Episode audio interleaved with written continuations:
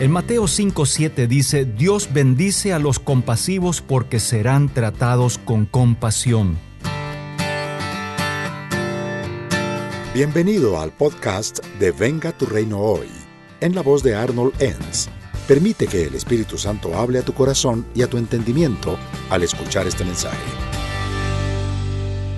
Frecuentemente escuchamos lo siguiente, si quieres ser respetado tienes que respetar primero. Si eres amable, otros serán amables. En realidad Jesús lo resumió de esta manera en Lucas 6:38, Dios les dará la misma medida que ustedes den a los demás. ¿Qué significa ser compasivo? Compasión es amor en acción. Y quisiera presentarte cuatro expresiones de la compasión que a todos nos gusta recibir. En primer lugar, si soy compasivo, seré tratado con mucha paciencia. Sabes, en cada familia existen los bichos raros. Son ese tipo de personas que siempre actúan de forma rara y sospechosa. Y es con estas personas que debo de recordar lo que dice en Romanos 15, 7, acéptense unos a otros tal como Cristo los aceptó a ustedes. A veces yo soy ese bicho raro y necesito ser tratado con paciencia.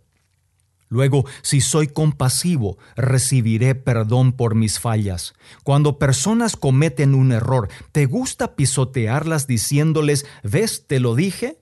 ¿O eres de las personas que ofrece una mano a la persona que acaba de cometer un error? En Colosenses 3:13 dice, sean tolerantes los unos con los otros. Si yo perdono, también seré perdonado. Luego, si soy compasivo, me ayudarán cuando esté sufriendo. Cuando sientes lástima por una persona, esto no es ser como Cristo. Cuando haces algo al respecto, eso sí es ser como Cristo.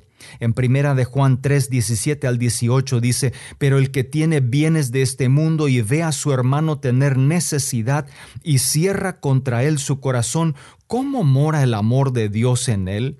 Hijitos míos, no amemos de palabra ni de lengua, sino de hecho y en verdad. Y finalmente, si soy compasivo, mis enemigos harán bien conmigo. Todos conocemos a personas a quienes nunca invitaríamos a nuestro cumpleaños. Todos hemos mandado a la China a alguien alguna vez. Sin embargo, Jesús dijo en Lucas 6:33, y si solo tratan bien a la gente que los trata bien, tampoco hacen nada extraordinario. Amen a sus enemigos. Para ganarme el amor de otros, debo primero hacerlo con ellos. Permite que pueda compartir contigo un concepto importante. Si quieres ser feliz y recibir la compasión y misericordia de Dios, tienes que tratar con compasión a otras personas también. Dios ha sido misericordioso conmigo, así que necesito ser misericordioso con otras personas. Cuando te niegas a perdonar a los demás y te niegas a mostrar misericordia a los demás, estás quemando el mismo puente que tienes que cruzar para llegar al cielo.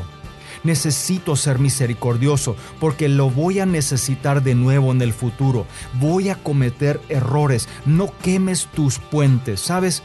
Hacer actos de misericordia nos saca de nosotros mismos, saca la atención de mí y lo enfoca en otras personas y produce felicidad. Debes ser misericordioso simplemente porque eso te hace feliz. Es una bendición boomerang. Lo que das es lo que recibes también. Permite que pueda hacer contigo una oración en este día. Señor Jesús, hoy vengo delante de ti reconociendo que no siempre he sido compasivo con otros. También te quiero agradecer porque tu misericordia conmigo nunca ha menguado.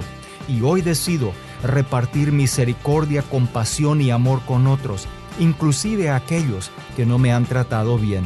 En el nombre de Jesús. Amén.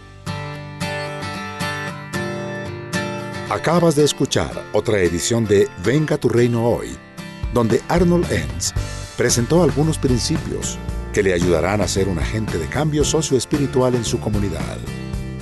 Para leer artículos o recibir más enseñanzas, visite la página web www.vengaturreinohoy.com o búscalo en las redes sociales.